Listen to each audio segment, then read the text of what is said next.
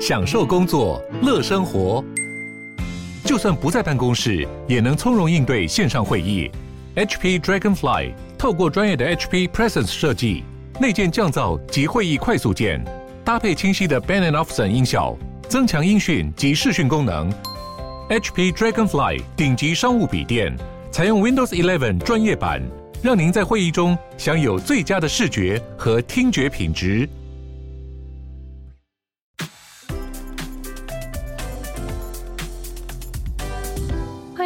鲨鱼，带你关注那些有流量却没声量的有趣资讯。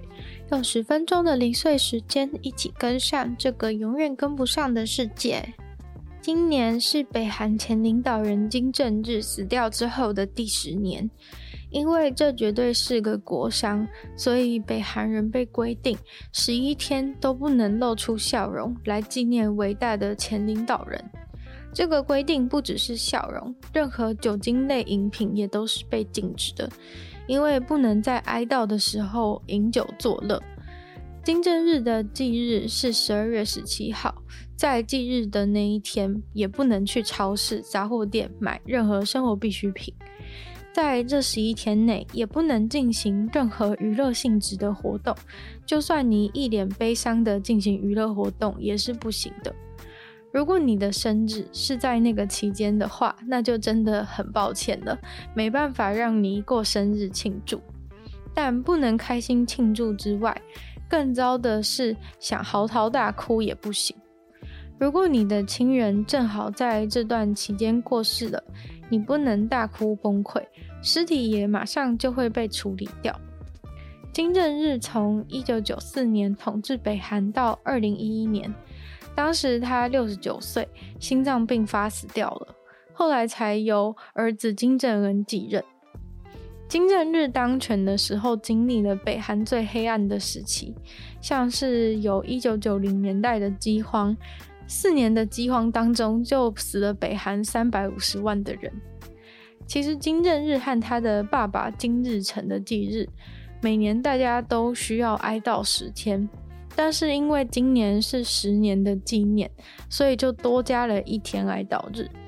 如果你在哀悼期间喝酒或者是太开心的话，你就会被以意识形态罪犯的名义逮捕，然后再也回不来。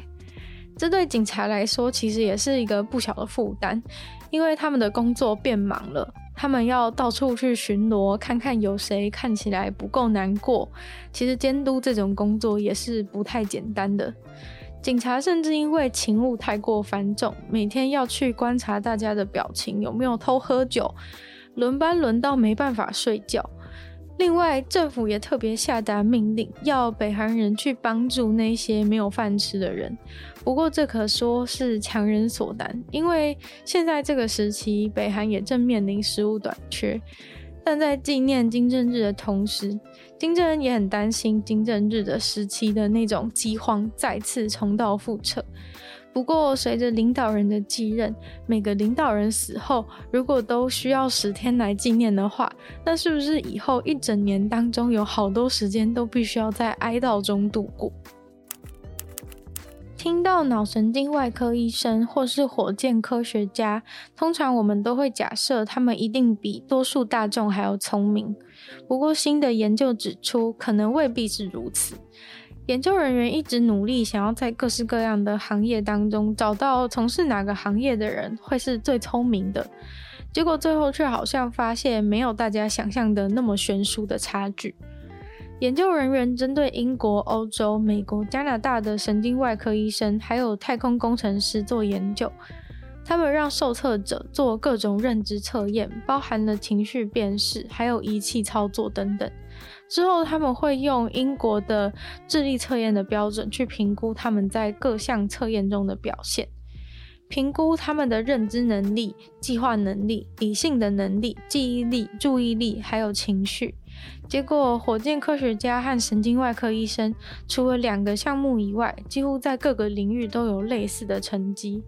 火箭科学家在心理的控制技巧比较好。神经外科医生在解决语义学问题比较突出。然而，当把他们的成绩与普遍的大众做比较的时候，却发现火箭科学家在任何领域都跟一般人没有什么太大的差别。神经外科医生虽然在解决问题的速度上比一般人快，却在回想记忆的速度上输给了一般人。研究人员说，他们做这个研究就是想告诉大家，不要认为特定职业的人就好像是万能的，觉得他们超聪明。在日常生活中，也许不是随时都需要他们的专长，所以也不需要假设他们在所有事情上都能做得比别人好。版权的历史发展可以看出，公司逐渐增加的掌控权。一般人能够对版权内容做合理使用的范围越来越少。在网络上，版权的拥有者有权利去检查所有被上传到网络上的档案。两年前，欧盟又在一个有争议的投票后过了一个版权法，就是说需要一套系统在任何内容上传以前就可以做版权的审核。然而，他们做的系统实在太烂了，以至于在欧盟的成员国当中实行发生困难。同时，我们也可以看到 YouTube 也用了类似的做法。Google 做了名为“内容 ID” 的数位指纹系统，这套系统花了他们超过一亿美金，在二零一八年的时候顺利完工。花了这么多钱，就是希望可以提前察觉并阻止版权的问题。不过，版权的根本问题就是在于这个上传审核系统没有办法靠演算法自动的去符合这个世界上复杂的版权法。因为版权的东西，就连专业的律师也常常会持不同的意见，而最终就导致了过度去抓版权的状态。在二零二一年上半年，YouTube 就对七亿多个影片进行了版权警告，其中百分之九十九都是透过他们的内容 ID 去抓到的。虽然说他们的内容 ID 技术已经相对准确蛮多，但还是有很严重的滥抓情形。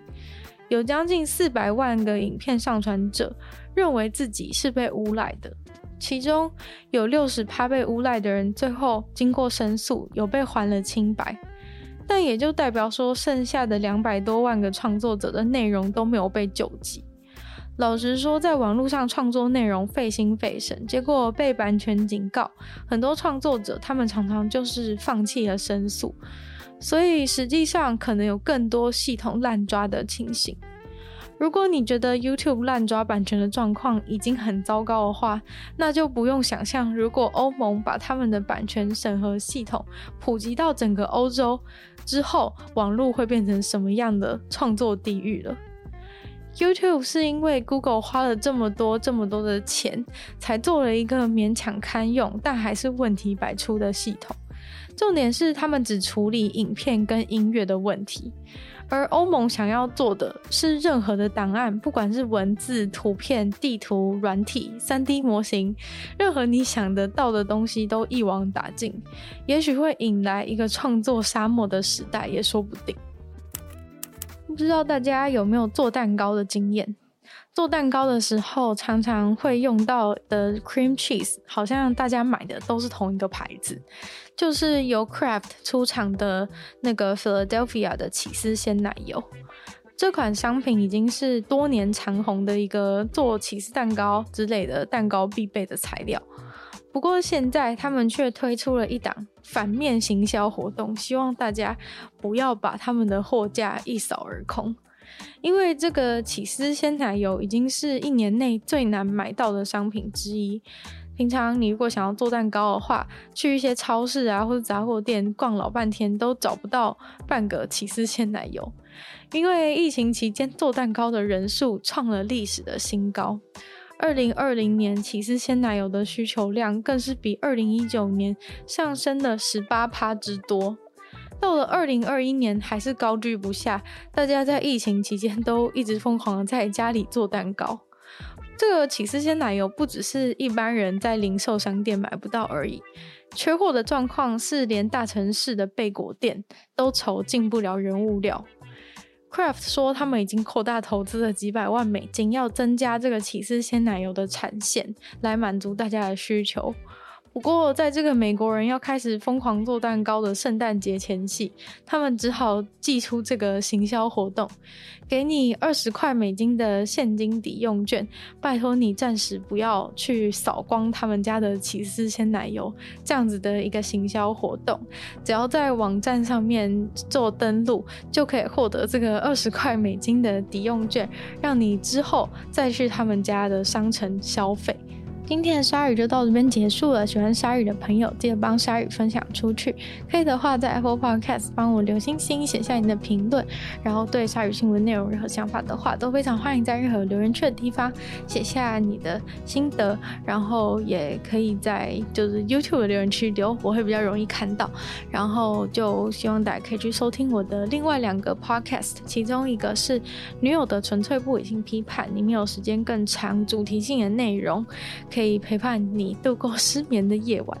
然后第二个的话是听说动物，是我的新节目，会在每周五跟大家分享一些动物的小知识。